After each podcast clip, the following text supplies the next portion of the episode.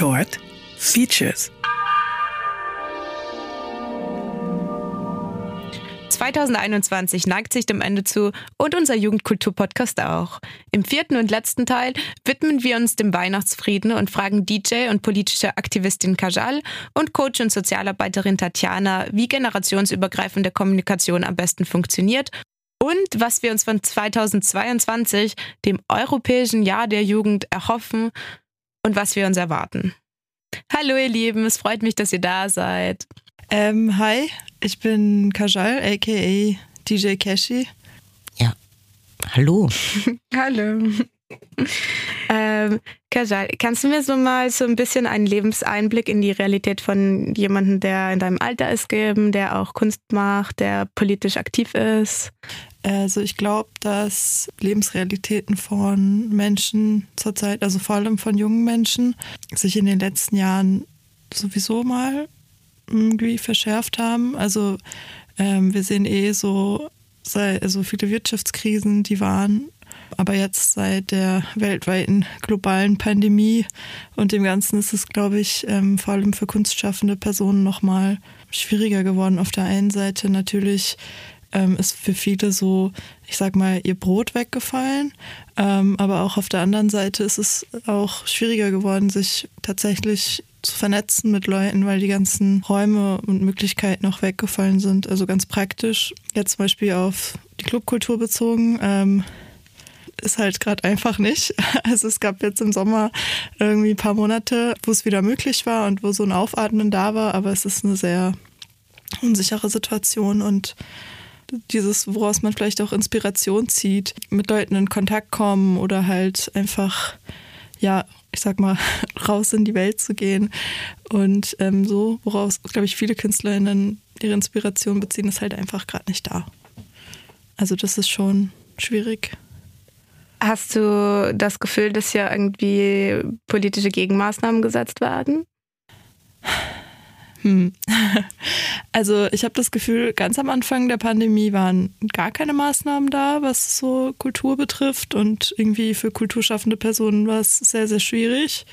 Also es hat sich, glaube ich, also es hat sich gebessert, definitiv, indem halt versucht wurde, ähm, ja, mit Maßnahmen und mit allem Möglichen ähm, auch das möglich zu machen. Also ich glaube, es wurde irgendwie auch irgendwann deutlich, ja, okay, diese Pandemie beschäftigt uns nicht nur ein paar Monate, sondern vielleicht eher ein paar Jahre und ähm, Menschen können halt nicht ohne Kunst und Kultur leben, ein paar Jahre. Ich glaube, das war der Punkt. Also natürlich auch, weil viele KünstlerInnen, ich sag mal, protestiert haben oder halt sich eingemischt haben und gesagt haben, so, hey, macht mal bitte was, weil erstens mal, wir verdienen kein Geld. Zweitens mal, so, was passiert eigentlich mit der Gesellschaft, wenn das alles irgendwie lahm steht? Und darauf äh, sind schon Maßnahmen aus der Politik gefolgt, aber ich würde sagen, dass auch viel zu wenig war. Also ich würde gar nicht sagen, dass da jetzt irgendwelche großen Sachen passiert sind. Ja, vor allem was die Clubs betrifft oder so, es wurde es ja bis jetzt immer noch nicht geschafft, irgendwie zufriedenstellende Konzepte zu entwickeln, was ja auch total schwierig ist, das will ich gar nicht leugnen. Es ist wahrscheinlich das Schwierigste in einer Pandemie, sage ich jetzt mal irgendwie, einen Club sicher zu gestalten oder ist es für viele vielleicht auch einfach keine Priorität. Aber auf lange Sicht ähm, muss da schon was passieren, weil wer weiß, wie lange uns das noch begleiten wird und es kann nicht ja, es kann so nicht weitergehen. Weil du jetzt gesagt hast, das ist für viele keine Priorität, das finde ich sehr interessant. Es ist ja, glaube ich, schon für viele junge Leute eine Priorität, oder? Auf jeden Fall. Also ähm, ich, ich bin 25 und als ich, sage ich jetzt mal, 16, 17, 18 war und angefangen habe, so feiern zu gehen und irgendwie in Clubs zu gehen und so mit dem Ganzen in Berührung zu kommen, war das halt erstmal selbstverständlich irgendwie, dass das so dazugehört, auch für meine persönliche Entwicklung. Und ja, ich glaube, es wird wirklich unterschätzt, was so Räume, also so subkulturelle Räume, ähm, auch für eine, also für eine Wertung haben für junge Menschen, für ihre Identifikation, für ihre persönliche Weiterentwicklung. Ich glaube, das wird irgendwie gar nicht berücksichtigt und man sieht ja auch, dass die Zahlen von psychischen Problemen bei, bei Jugendlichen massiv in die Höhe gehen. Ich sage nicht, dass das jetzt da nur daran liegt, dass Clubs zu sind, aber ich glaube, ja, ganz viel, was irgendwie, was man braucht für seine persönliche Weiterentwicklung in der Jugend, sich mal auszuprobieren, neue Sachen zu erleben, auch so ein Autonomiegefühl vielleicht. Ja, das fällt gerade weg. Also die meisten jungen Leute sind halt zu Hause bei ihren Eltern mehr oder weniger gefangen. das klingt ein bisschen hart.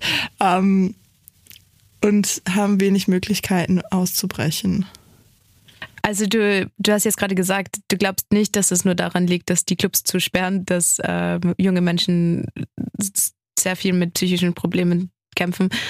Woran glaubst du, liegt es denn noch? Ja, ich glaube, da sind viele, also da kann man viele, viele Faktoren berücksichtigen. Ähm, einer ist sicherlich, also das, ich habe das mit der Familie gerade schon angesprochen. Also wenn ich zurückdenke an meine Jugend oder halt, ich bin immer noch jung, aber als ich ein Teenie war zum Beispiel, hatte ich halt schon ab und zu Stress mit meinen Eltern. Ich glaube, das ist völlig normal, dass man sich jetzt nicht irgendwie oder nicht alle Menschen sich komplett chillig mit ihren Eltern verstehen.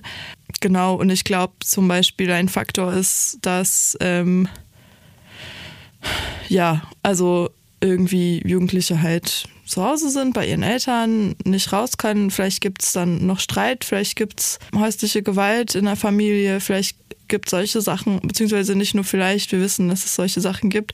Wir wissen auch, dass häusliche Gewalt, familiäre Gewalt in der Pandemie angestiegen ist. Das ist zum Beispiel eine Sache, die, glaube ich, ziemlich hart ist. Dann auf der anderen Seite dieses ganze Homeschooling und so, was jetzt in den letzten zwei Jahren war, da war ja auch totales Chaos. Also ganz am Anfang wusste keiner wie und wo und was. Und vor allem Familien, die, ich sag jetzt mal nicht, irgendwie total viel Geld zur Verfügung haben. Da hat man auch gesehen, dass das halt total schwierig war, weil dann vielleicht irgendwie nicht drei Laptops zu Hause da waren für Homeschooling, sondern dass Leute dann mit dem Handy teilnehmen mussten oder teilweise nicht mal eine ähm, Internetverbindung zu Hause hatten und total viele Leute in dieser Zeit einfach irgendwie exkludiert wurden, auch aus diesem Bildungsprozess. Ja, dazu kommt, kommen noch so Sachen wie, dass sich zum Beispiel nicht jeder leisten kann, eine private Nachhilfe zu organisieren und dass man einfach in der Schule nicht mitkommt. Und all solche Sachen, glaube ich, sind ein enormer Druck und Belastung für, für junge Leute. Ja. Und dazu kommt natürlich auch die Angst, die uns alle begleitet, glaube ich, krank zu werden oder einfach, dass Familienangehörige krank werden. Oh. ähm, magst du mal so ein bisschen, du machst ja auch politische Arbeit, also bist ja aktiv, äh, magst du mal da so ein bisschen erzählen, was ihr gemacht habt in die Richtung? Genau, also ich bin äh, bei Rosa aktiv. Wir sind eine feministische Gruppe und machen ja verschiedene Aktionen. Genau, also vor allem jetzt ähm, im letzten Jahr haben wir uns auch viel so dem Thema ähm, häuslicher Gewalt gewidmet.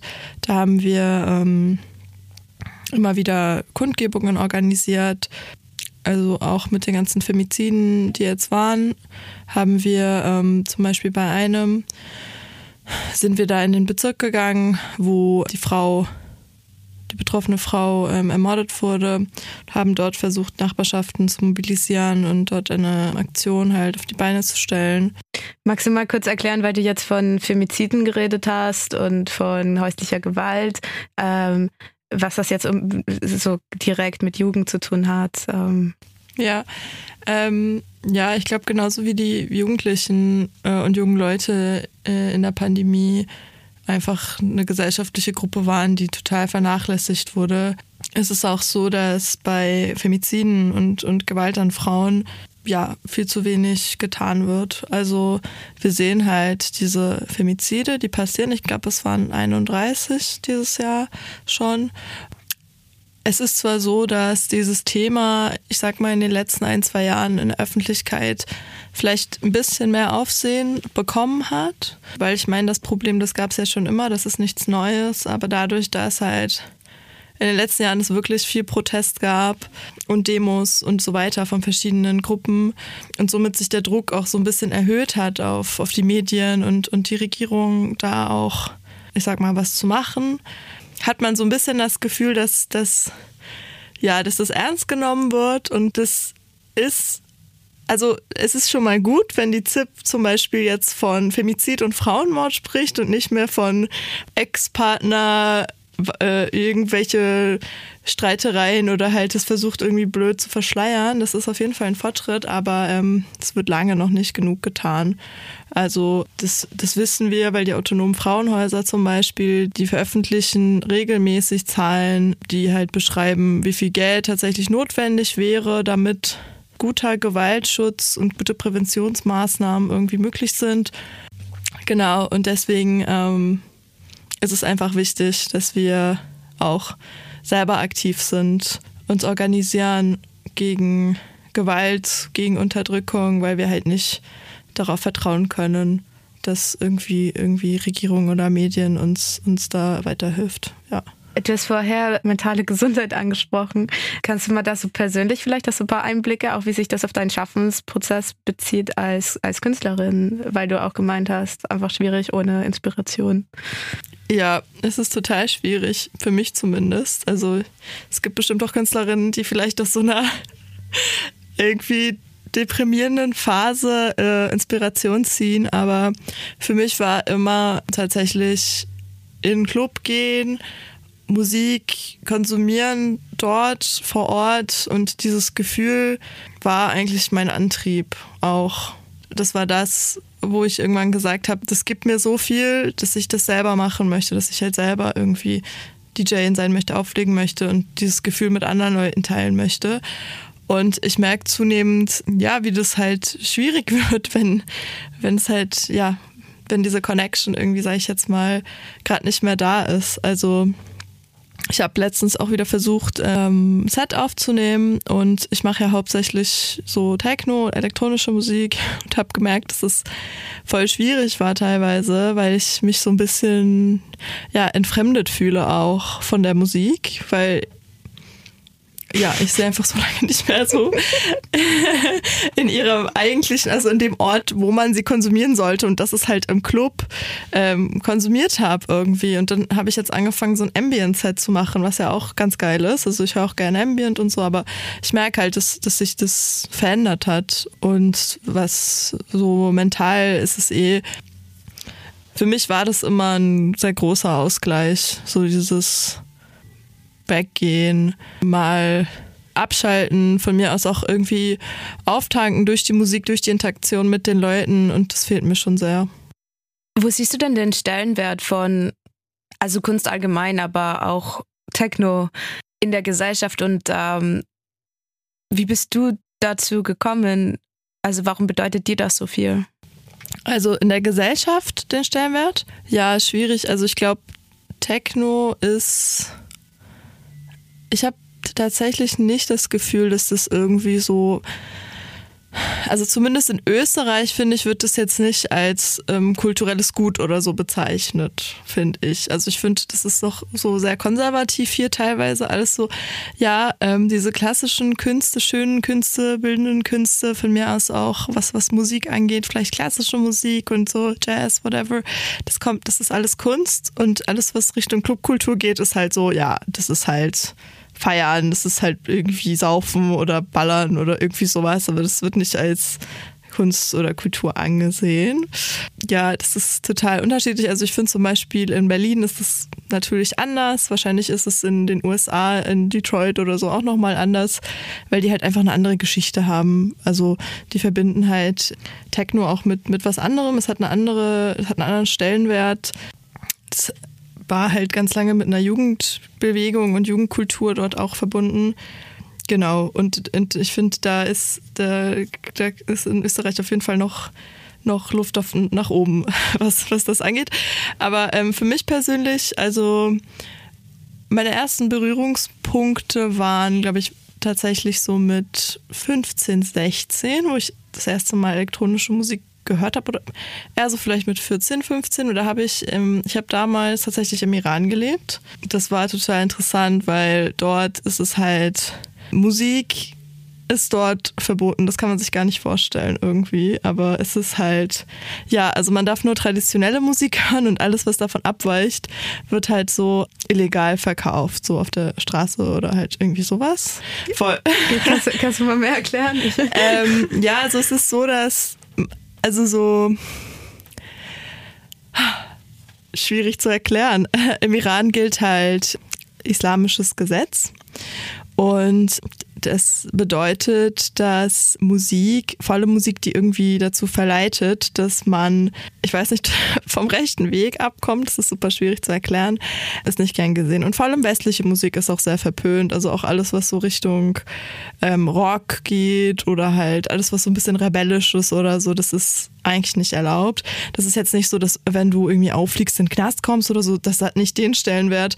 Aber du kannst nicht offen ein Rockkonzert dort spielen. Also viele Musikerinnen, die meisten Musikerinnen machen das dort im Untergrund.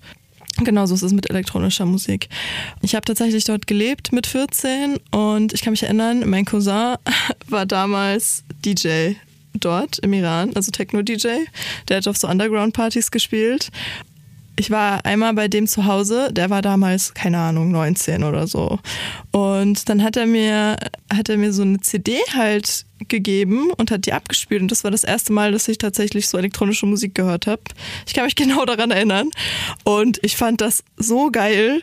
Ich war echt so krass, so wer ist das, was ist das? Und habe mich halt total dafür interessiert. Und aber weil es so schwierig war, halt an Musik ranzukommen, habe ich halt diese eine CD, habe ich halt so weiß ich nicht, vor ein Jahr habe ich zehnmal am Tag nur diese eine CD gehört. Ja, ich weiß gar nicht, warum mich das so fasziniert hat, aber das war so ähm, sehr prägend irgendwie. Und dann bin ich halt nach Österreich gezogen und hier war eh alles nochmal ganz anders. Also hier konnte ich halt einfach überall Musik kaufen, so im Laden.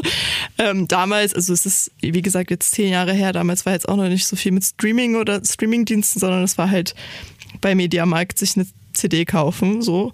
Und genau, also das war dann eine ganz neue Welt, die sich da mir erschlossen hat. Fix, also das war, das war auf jeden Fall so der Anfang und dann irgendwann halt mit 16, 17 dann angefangen auch tatsächlich mal in Clubs zu gehen und so. Boah, voll krass. Wie lange hast du dort gewohnt? Im Iran habe ich, drei Jahre habe ich da gewohnt. Von elf bis, ja, 14. Boah, wie, erzähl doch mal dieses Gefühl dann. Wie hat sich das denn angefühlt? Dort zu wohnen oder zurückzukommen? nee, diese CD zu bekommen. Diese CD zu bekommen.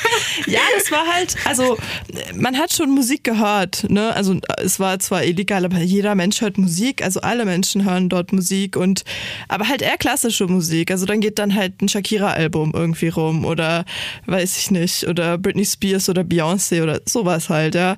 Und ähm, diese ganzen Sender MTV und so, das hatte auch jeder gehabt, weil du das halt mit, mit so einer Satellitenschüssel halt dir in, in Fernseher holen kannst. Also es ist nicht so, dass du, dass die Leute das nicht kennen oder dass es das nicht gibt, aber es ist halt illegal, so, es scheißen halt alle drauf.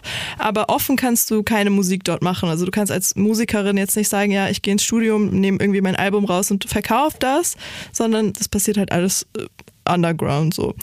Genau. Und Techno und elektronische Musik oder sowas ist halt sehr, sehr nischig dort. Also, wie gesagt, weil Musik sowieso schon ein bisschen schwierig ist ähm, zu, zu bekommen oder halt zu konsumieren, ist es dann halt bei solchen Sachen halt, es ist dann einfach sehr nisch, nischig und deswegen habe ich, als ich halt das gehört habe, war ich halt, ich war ich weiß gar nicht, ich habe mich einfach total, ich war total fasziniert davon, weil es halt einfach erstmal keinen Text hatte, das weiß ich noch.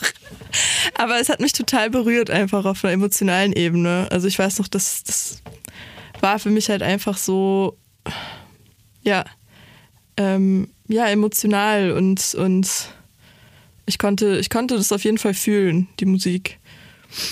Und ja. Oh Mann. Geil. Ja, das ist echt.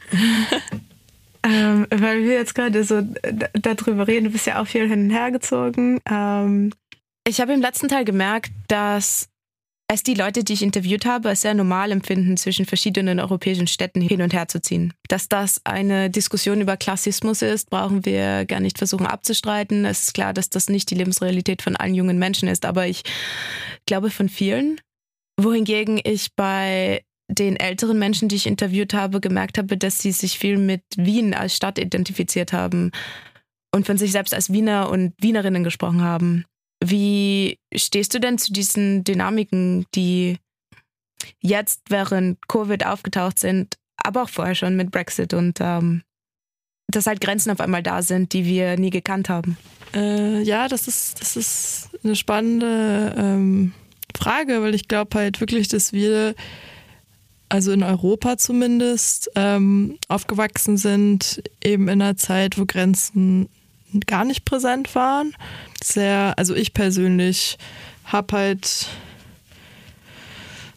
ja, ist auch eigentlich schwierig. Also ich würde jetzt nicht sagen, dass ich nie irgendwie Grenzen, Grenzen gespürt habe, weil es ja als Person mit Migrationshintergrund dann auch nochmal eine andere Geschichte ist.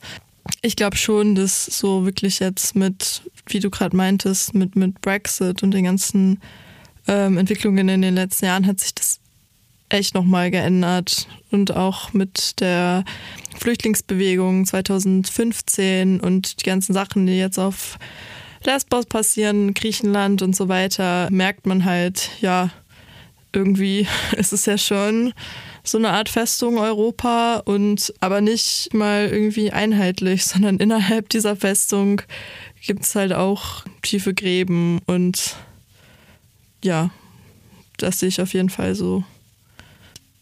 Also meiner Meinung nach ist es irgendwie ein bisschen zwiespältig ähm, gerade, weil ich finde, auf der einen Seite eben spürt man total, dass so diese Grenzen wieder so ein bisschen aufgezogen werden. Also man spürt es nicht nur, man sieht es ja auch faktisch eben durch den Brexit. Und auf der anderen Seite finde ich aber auch, dass sich vieles so ein bisschen verändert hat in Richtung, ja, vor allem wenn, wenn wir so über also darüber sprechen, wie Leute auch in der Kunst- und Kulturbranche ähm, präsentiert werden, was, was für Leute da eine Bühne bekommen, sage ich jetzt mal ganz platt. Das verändert sich aber auch auf der anderen Seite. Also so, es ist halt schon so, dass in den letzten Jahren viel mehr zum Beispiel darauf geachtet wurde, dass bei irgendwelchen Bookings ja vermehrt Frauen da sind, also so, das sensibilisiert sich auch auf, auf eine Art und Weise, finde ich. Oder dass man auch, weiß ich nicht, POC-Leute oder Migrantinnen oder so zu, zu Sachen einlädt und das ist total irgendwie eigentlich lächerlich und selbstverständlich, aber war es halt nicht. Das ist, glaube ich, auch eine, eine Dynamik, die wir beobachten. Hast du eine Idee, woher das kommt? Diese extrem unterschiedlichen Entwicklungen, die eigentlich widersprüchlich sind? Ja, also auf der einen Seite glaube ich, dass halt sich eben die Lebensrealitäten von vielen Menschen einfach zuspitzen, eben vor allem für Frauen, für Migrantinnen und diese Gruppen, die halt irgendwie so an den Rand der Gesellschaft gedrängt werden. Diese Lebensrealitäten verschärfen sich halt in Krisen. Ich glaube halt, dass zum Beispiel auch diese ganzen Bewegungen, die wir da gesehen haben in den letzten Jahren, also eben mit Black Lives Matter zum Beispiel, eine große Bewegung irgendwie, dass das einfach Ausdruck ist von genau dieser Wut und Unzufriedenheit irgendwie, die die Leute dieser, dieser Gruppen haben. Auf der anderen Seite ist halt einfach auch Krise und Wirtschaftskrise und die Länder, also so unser System ist halt einfach auf Profit orientiert und irgendwie die Länder auch alle auf ihren eigenen und rüsten halt auf. Und diese Idee von Friede, Freude, Eierkuchen, eine gemeinsame Welt und ein gemeinsames Europa zerfällt halt auch langsam, weil ja, natürlich jeder nur auf seinen eigenen Profit bedacht ist. Das clasht halt so ein bisschen miteinander irgendwie. Hast du noch eine Theorie, warum alte weiße Männer faschistisch wählen in ganz vielen europäischen Ländern? Ähm, ja, also ich glaube, ähm, das ist natürlich sehr schwierig jetzt zu beantworten. Warum gibt es Faschismus? Nein, aber also ich glaube, dass wenn Menschen faschistisch wählen und das sind auch vermehrt Männer, das stimmt, das geht auch aus Erhebungen vor. Aber ich glaube, ähm, was ich vorhin angesprochen habe, also äh, Krisen führen auch immer dazu, dass, also sind ja auch ein Ausdruck davon, dass es Leuten, ich sag jetzt mal, schlecht geht. Es ist halt oft so in, in wirtschaftlichen Krisen, dass es, dass es einfach einen Rechtsruck mit sich bringt. Die Leute leben halt in prekären Situationen, sind oft auch am Rande der Gesellschaft. Auch wenn sie weiß sind und Männer, können sie ja ausgebeutet sein und ein scheiß Leben haben und einfach komplett unzufrieden sein.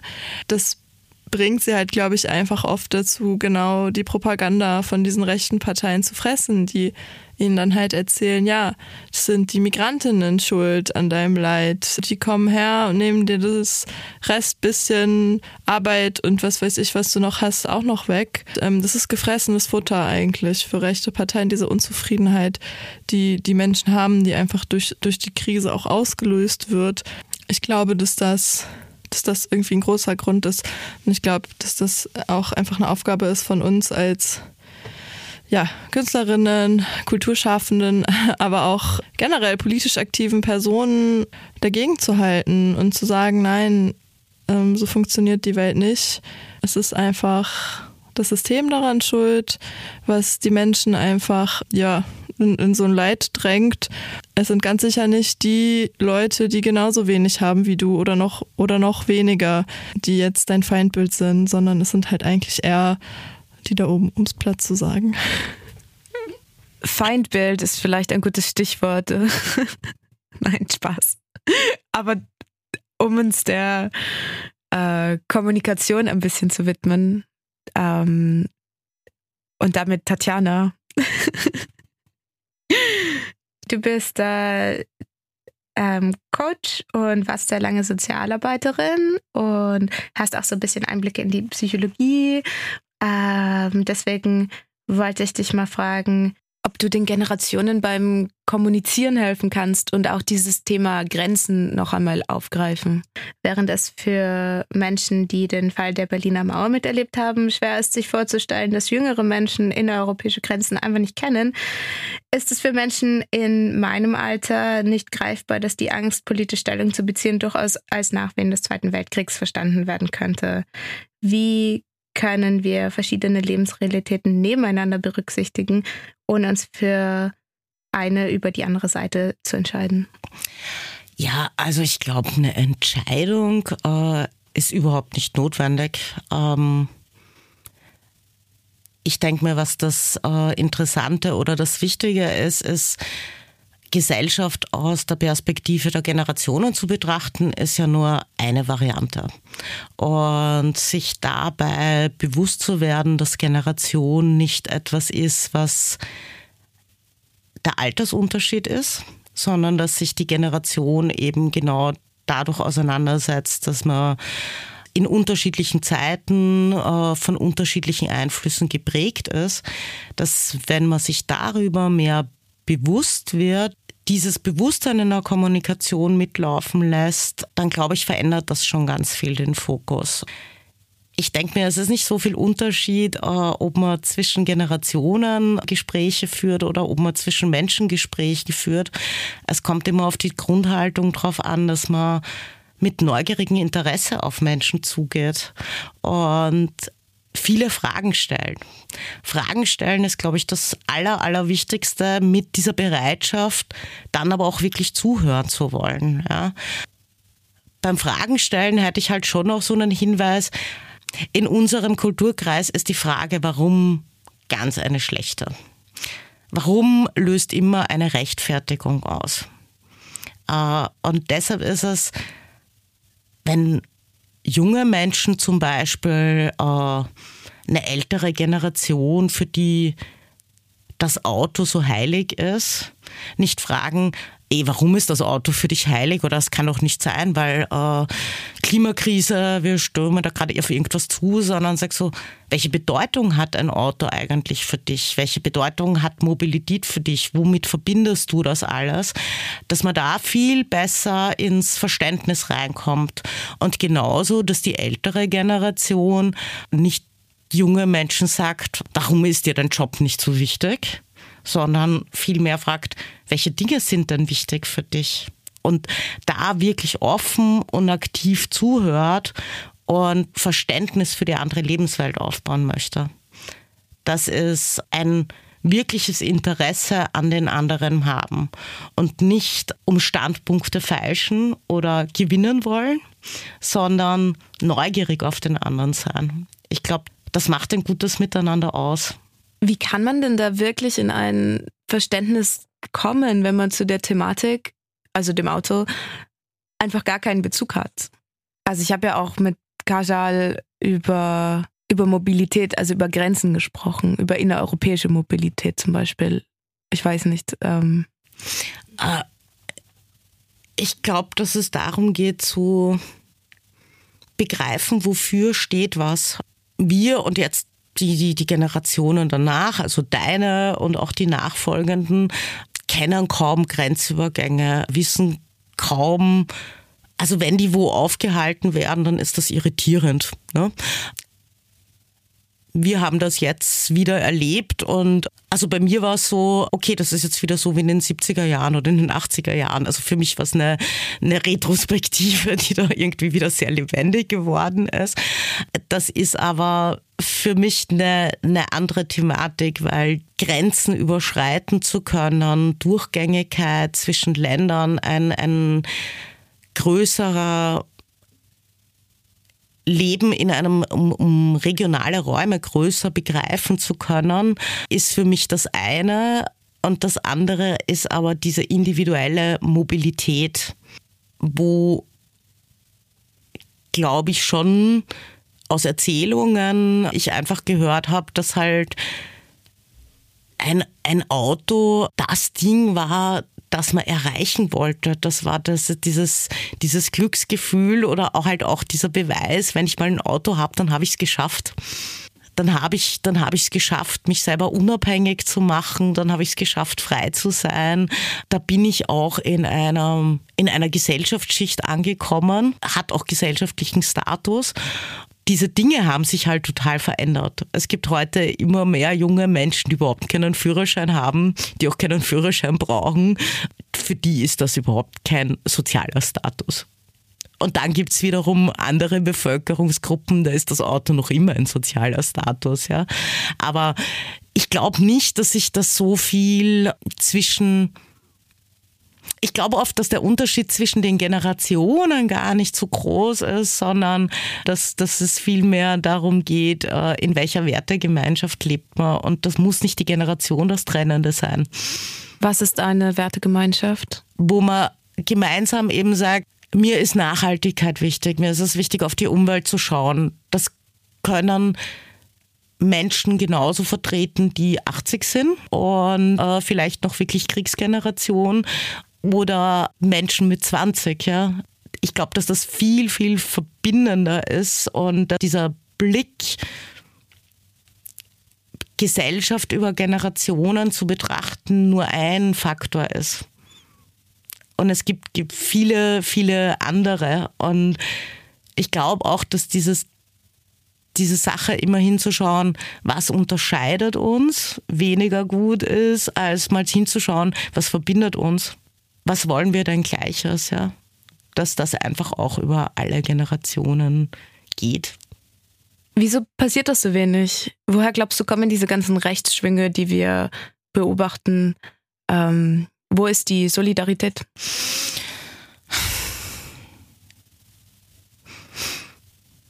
Meine ganz, ganz persönliche Theorie ist, ich glaube, dass sich einfach immer mehr Menschen an den Rand gedrängt fühlen. Und ich glaube, dass dieser faschistische Gedanken oder für mich ist ja der Ausdruck von Faschismus immer der, dass es immer zu einer Abwertung von anderen Gruppen kommt.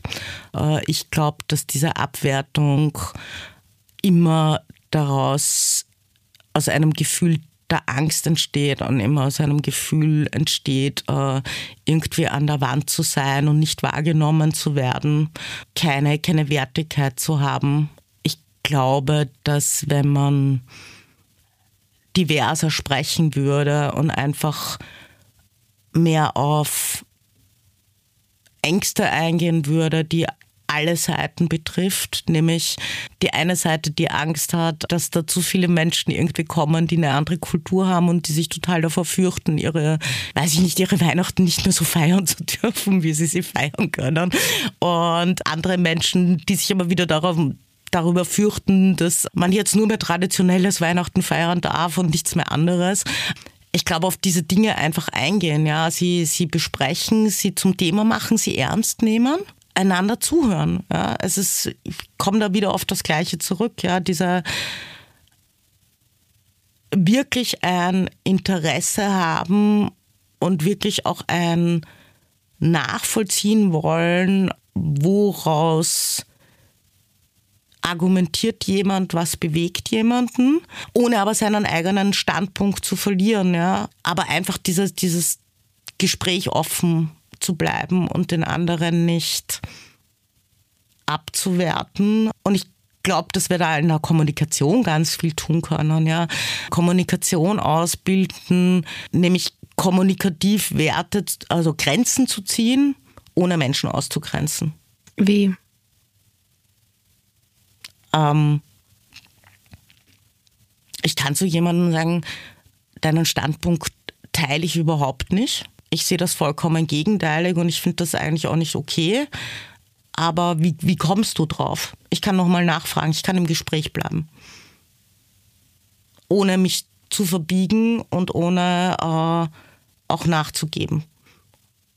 Und wenn der andere dann auch so ist, dass er vielleicht dann auch bereit ist, mir zuzuhören. Oder ich kann auch mal fragen, so, bist du bereit, mir zuzuhören? Ja? Schaff, schaffst du das jetzt gerade? Oder ist dir jetzt auch gerade zu viel? Ja? Dann, glaube ich, kann man, kann man einander sehr gut begegnen, weil jeden, ich glaube, man könnte jeden Menschen, den man fragt, wo man sagt, möchtest du Weltfrieden, würde jeder sagen, ja. Nein, ich glaube, die Frage würde jeder mit Ja beantworten. Nur, wie kommen wir zum Weltfrieden? Über die Methode können wir uns dann ganz, ganz gut streiten, konfliktreich diskutieren. Aber das Interesse, da hat man schon mal was Gleiches und an dem kann man auch anknüpfen. Ja. Und da kann man im, im, im Austausch gehen und das ist Neugierde. Neugierde auf Menschen und auch ein bisschen ein Bewusstsein darüber, in welcher Gesellschaft möchte ich leben. Wenn ich in einer Gesellschaft leben möchte, die offen ist und die vielfältige Meinungen zulässt und die divers ist, dann muss ich damit anfangen. Da muss ich Menschen reinlassen und dann muss ich zuhören und dann muss ich mir auch bereit bereit sein, mir mal Argumentationslinien zuzuhören, die mir vielleicht im ersten Moment komplett schräg kommen. Aber mal nachfragen und mal verstehen, was dahinter steht. Das finde ich schön, dass wir über den Weihnachtsfrieden reden in unserem Weihnachtspodcast. ähm, nur weil ich mit Kaschal so ein bisschen konkret über, über die über die Covid-Situation gesprochen habe und ähm, wir, wir so darüber geredet haben, dass es natürlich sehr schwer ist in einer Realität, in der halt gerade Covid ist, äh, Clubs safe zu machen. Aber das äh, einfach wirklich bedeutet hat, dass man, dass man Lebensräume wegnimmt. Und ähm, das, äh, diese Perspektive wird so ein bisschen unter den Teppich gekehrt immer. Aber hast du eine Idee zur Kontraperspektive? Kannst du mal diese Angst vielleicht irgendwie beschreiben, die da ist in der Bevölkerung vor diesem Virus? Äh, nee, also ich glaube, die Angst kann ich nicht beschreiben, äh, aber ich möchte zu dem Thema äh, Pandemie und Umgang mit Jugendlichen, es ist mir schon extrem wichtig. Ich finde, was Kinder und vor allem Jugendliche, das muss, muss man einfach wirklich sagen, jetzt in dieser Zeit geleistet haben, war unglaublich. Denen, die haben eine absolute Wertschätzung von allen Generationen verdient. Ich glaube, dass sich alle Generationen, die ihre äh, ihre Abspaltungszeit von den Eltern und raus und äh, nur mit Freunden abhängen. Ich glaube, wir äh, kommt doch immer, ich hätte mir das in der Zeit überhaupt nicht vorstellen können. Die haben Unglaubliches geleistet. Ich glaube auch, dass die auch ganz Großartiges gelernt haben für sich selber. Ich glaube, dass die auch ganz, ganz viel, viel mitnehmen können. Aber ich glaube, es wurde nur noch ganz, ganz viel genommen. Und es ist für mich das, da hat auch die Politik eine Verpflichtung, hinzuschauen und das weitestgehend für sie wieder zu ermöglichen und das, das als wichtiges Thema zu nehmen den jungen Menschen sage ich einfach, tut's, was euch gut tut. Ähm, Regeln sind das eine, aber auch da, man kann, man kann Rücksicht nehmen, man kann Dinge schauen, aber schaut, dass ihr zu dem kommt, was ihr braucht, ja, und trefft euch bitte mit euren Freunden und tauscht euch aus und vielleicht macht keine Partys zu 80, sondern äh, teilt es halt in Zehnergruppen auf, die sich halt dann irgendwie phasenweise treffen und testet euch vorher und testet euch nachher. Aber äh, schaut, dass ihr gut zu dem kommt, was für euch wichtig ist und schluckt das nicht runter und lasst das nicht untergehen, weil das macht krank.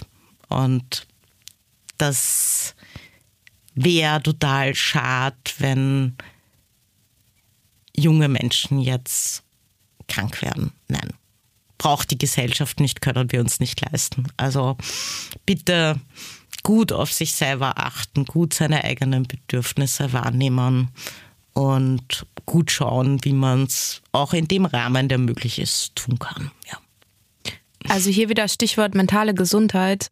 Ähm, hast, du, hast du eine Idee, wieso das so einen niedrigen Stellenwert hat in der Gesellschaft. Also ich meine, wenn ich mir meinen Arm breche, dann gehe ich ja auch ins Krankenhaus. dann sagt mir niemand, ja, hör dir doch mal auf einzureden, dass du dir jetzt deinen Arm gebrochen hast. So, ähm.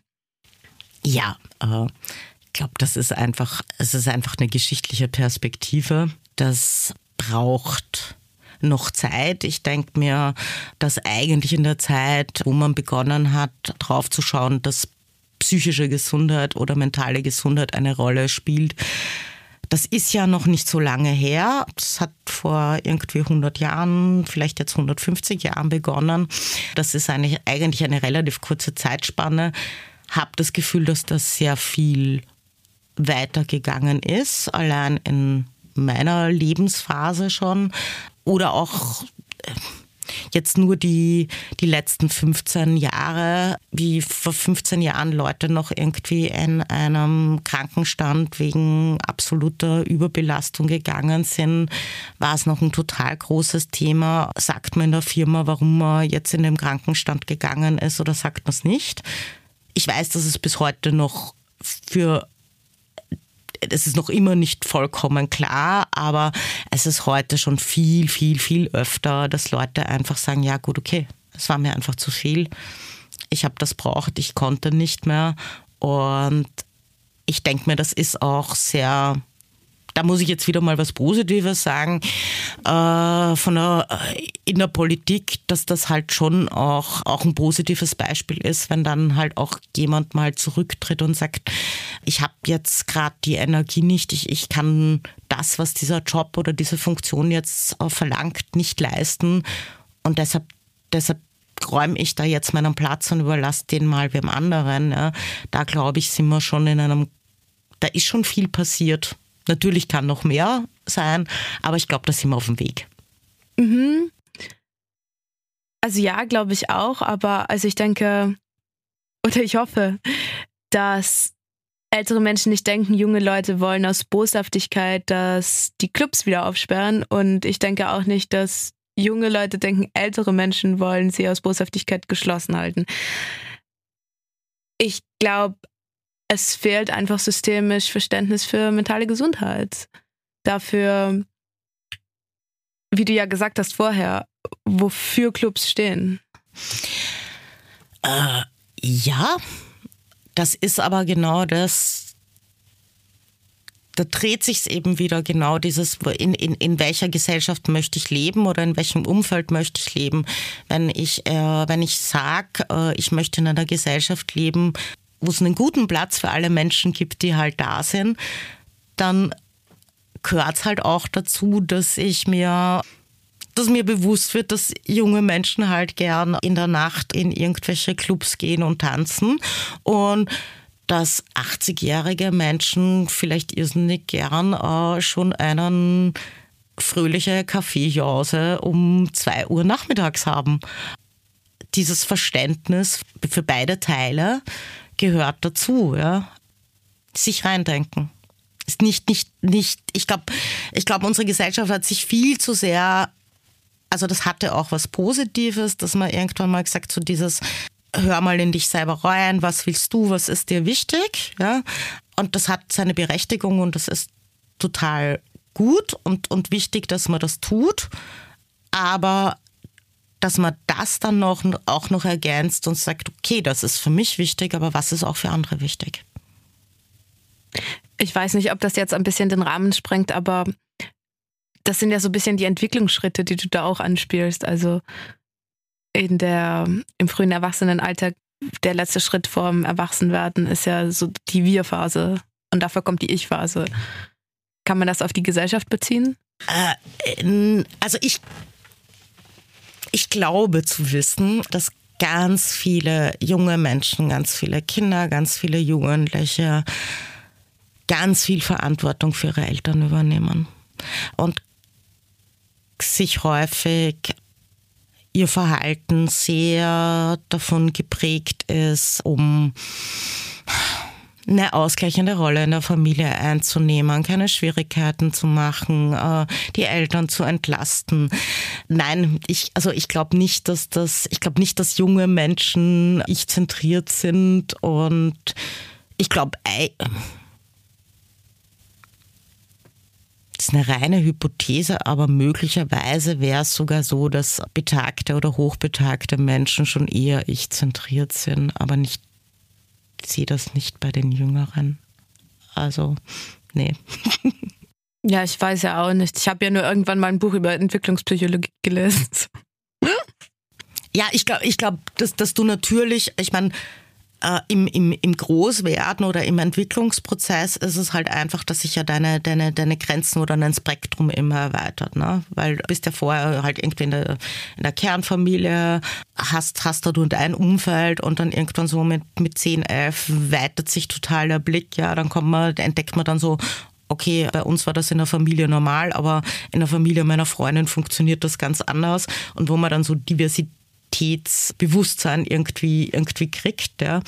Aber dieses für andere denken und sich in andere Reihen versetzen, das glaube ich, tun junge Menschen ganz, ganz viel.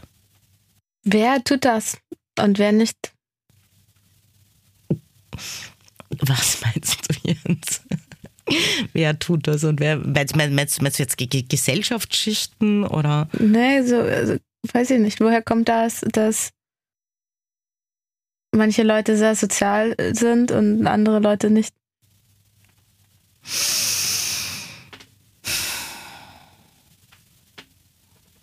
Ich glaube halt, dass die, die Summe der Persönlichkeit sich schon aus äh, Veranlagung, Sozialisation und Erfahrungen zusammensetzt. Aber das, glaube ich, ist jetzt nicht ein Thema, das Generationen unterscheidet sondern das sind, sind Persönlichkeitsstrukturen, die du wahrscheinlich, du wirst, wirst in jeder Generation eine Gruppe von Menschen finden, die das weniger gut macht oder, oder weniger Wert drauf legt. Aber ich glaube, dass es im Grunde genommen die Minderheit ist. Ja, ein Mensch ist ein soziales Wesen, Mensch ist ein Rudeltier, Mensch braucht Gruppe. Wir brauchen andere Menschen, um miteinander zu leben. Und das Schöne ist ja auch, wir können ja, es kann die ältere Generation so viel von der jüngeren lernen und es kann die jüngere so viel von der älteren lernen. Und ich glaube, dass wir uns da wirklich wunderbar ergänzen. Und eben gerade in einer, einer Welt, wo sich Technologie so extrem wandelt, ist es halt wirklich, dass die älteren Generationen brauchen Unterstützung von, dem, von den Jüngeren im, in der digitalen Welt. Da haben die die Kompetenz. Das geht nicht. Ähm, und aber wenn dann einmal der Strom ausfällt oder ich weiß nicht was, ja, dann ist schon echt gut, wenn einer die Oma irgendwie erklärt, wie man irgendwas kochen kann ohne eine Küchenmaschine. Ne? oder äh, dass man eine Wäsche auch mit der Hand waschen kann. Das ist, ähm, und, und da glaube ich, ist es, ist es schon viel, viel Respekt und, und, und einfach die, die, die unterschiedlichen Kompetenzen anerkennen. Äh, aufgrund der Zeit, in der wir leben und des medizinischen Fortschritts ist es jetzt aber so, dass die, das Gleichgewicht irgendwie aus meiner Perspektive nicht so ganz gegeben ist. Wir leben in einer alternden Gesellschaft. Glaubst du, wir sollten was dagegen tun? Was können wir dagegen tun? Oder sollten wir gar nichts dagegen tun, weil also ich sehe die, die demografische Entwicklung in Bezug auf Wahlrecht äh, schon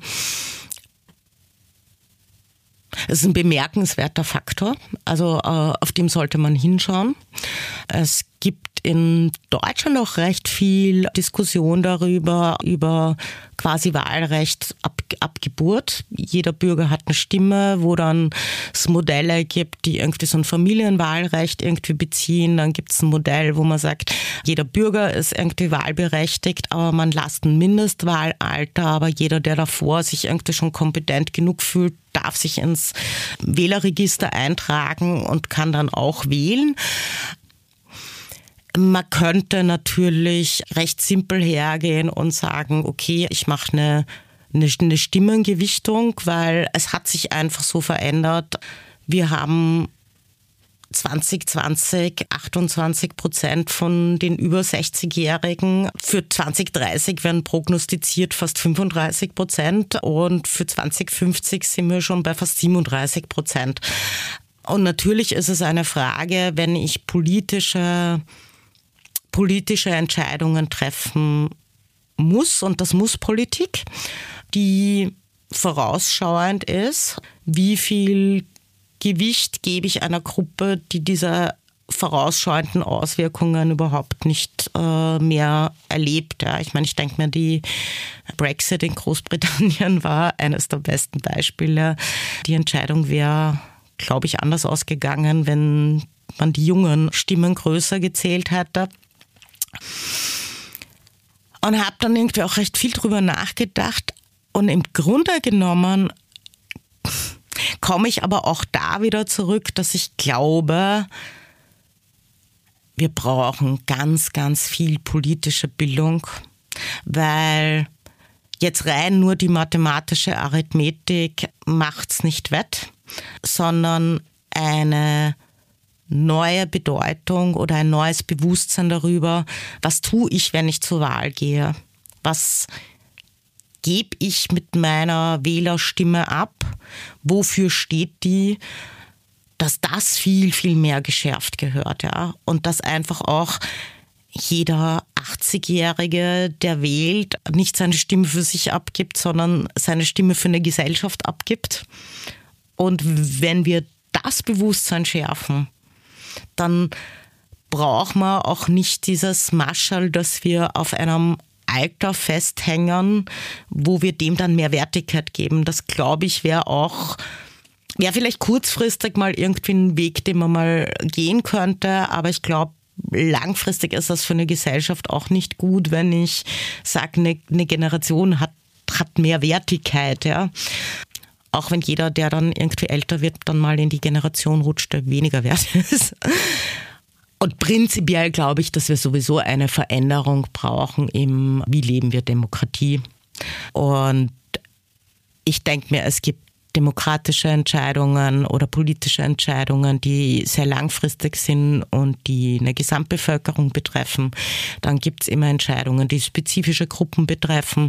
Es muss viel mehr Bürgerbeteiligung stattfinden, niederschwellig, offen, arbeiten mit Fokusgruppen, Fokusgruppen mit einbeziehen zu den jeweiligen Themen ein allein schon ein, auch eine Erhöhung des Parlamentarismus.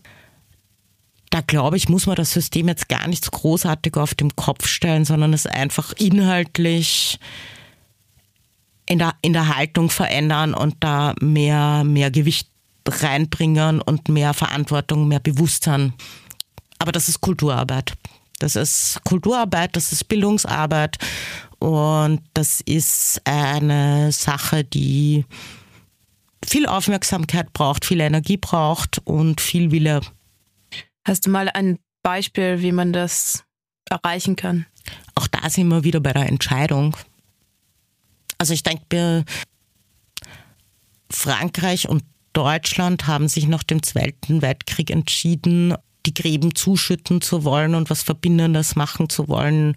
Es ist, äh, wenn man auf den gefallenen Friedhöfen steht in Frankreich und die Tafeln liest, die für die deutschen Gefangenen sind und wenn man sieht, was die an Schüleraustausch gemacht haben. Also es sind ganz, ganz viele, das ist nicht das die eine Methode oder der eine große Wurf, sondern die Absicht, die Entscheidung, Energie reingeben zu wollen und ganz, ganz viele unterschiedliche Projekte ermöglichen. Es gibt nicht, wie, wie in allem im Leben, gibt es nicht ein Rezept. Es gibt einfach immer nur ganz viele Methoden, die auf einen Weg hinarbeiten.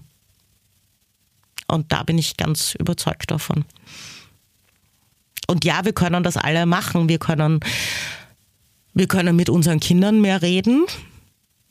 Wir können jeder Einzelne bei uns, wir können in den Schulen auch fordern, dass das politische Bildung mehr gemacht wird. Und ich spreche jetzt wirklich von politischer Bildung und nicht parteipolitischer Bildung. Wir können außerschulische Projekte machen und die, und die Menschen wollen ja eine Stimme. Also jetzt nur sagen die, die, die junge Menschen sind politikverdrossen. Nee. Äh, äh, ich glaube gar nicht, dass junge Menschen Politik verdrossen sind, sondern dass sie nur einfach echt sagen, ich habe die Schnauze voll von dem System und ich habe kein Vertrauen in dieses System. Aber dann fangt doch an, dann bindet sie doch ein, dann öffnet es doch den Weg und ja, wenn Vertrauen einmal vergangen, voll verloren gegangen ist, dann braucht es viel Anstrengung, das wieder zu gewinnen. Aber das wäre es doch wert. Und wenn es nicht ist, dann habe ich aber auch das Bild, dann wird sich anders organisieren. Dann wären halt Bürgerinitiativen gewichtiger. Dann äh, gibt es halt mehr, ähm, weiß ich nicht, Vereinsstrukturen oder, oder offene Gruppenbildungen. Ja. Das, da wird sich die Struktur entwickeln, weil die Menschen wollen. Was verbindest du mit Jugendkultur? Ausprobieren. Ausprobieren, Grenzen sprengen, sich manchmal am Alten orientieren und glauben, es ist neu. ähm, auch teilweise Verherrlichung und Melancholie. Bei mir waren es die 60er. ja, ähm, aber ich glaube auch ganz, äh, ganz, ganz viel kreative Kraft junge Menschen glaube ich, wollen, wollen kreativ sein, äh, wollen, wollen sich auch sportlich austauschen. Ich glaube, auch das ist in den Grenzen viel verschwimmender geworden, dass man äh, da gibt es jetzt nicht nur mehr den, den Sportler und der, der halt irgendwie Theater spielt, sondern nee, es, es kann jetzt schon alles miteinander sein. Und das finde ich ja wieder das Schöne, ne? Also, dass dieses, dass es nicht mehr, dass es nicht mehr diese, diese Kasteln gibt und diese Kasteln immer mehr aufbrechen. Und es einfach trotz aller Schuldigkeit, trotz alledem noch immer diverser wird, ja. Und durchgängiger. Und das ist schön. Was mir schon wichtig wäre, wäre einfach zu sagen, äh, Generationen, äh, Gesellschaft über Generationen zu betrachten ist, eine Möglichkeit und es ist sehr hilfreich, hinzuschauen und sich dem Generationenbegriff bewusst zu sein. Man sollte davon ablassen, Alter zu vergleichen. Zu sagen, ich, ich war mit 17 so und so, warum ist die mit 17 so und so? Nee, weil genau diese, diese Altersvergleiche sind es nicht. Und da sich einfach wirklich dieses Bewusstsein der Generation irgendwie im Kopf zu rufen, weil das einfach, glaube ich, schon ganz viel dazu beitragen kann, besser zu verstehen, besser nachvollziehbar zu machen. Aber trotz alledem, Generation ist nur ein Marker, wie wir Gesellschaft betrachten können. Und für mich ist einfach wirklich wichtig zu sagen, hey, wir leben in dieser Gesellschaft, wir alle gestalten sie. Wir können jeden Tag, jede Minute über unser Handeln bestimmen, wie wir miteinander umgehen wollen. Und das durch alle Generationen. Und ich glaube, dann geht schon ganz gut. Was wünscht ihr euch für 2022? Freiheit. Macht die Clubs auf. Die große Freiheit, ja. Über alle Kontinente hinweg.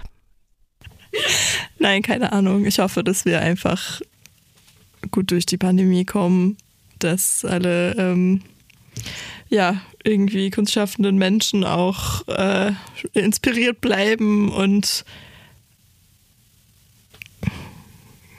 dass das einfach auch ernst genommen wird von der Regierung.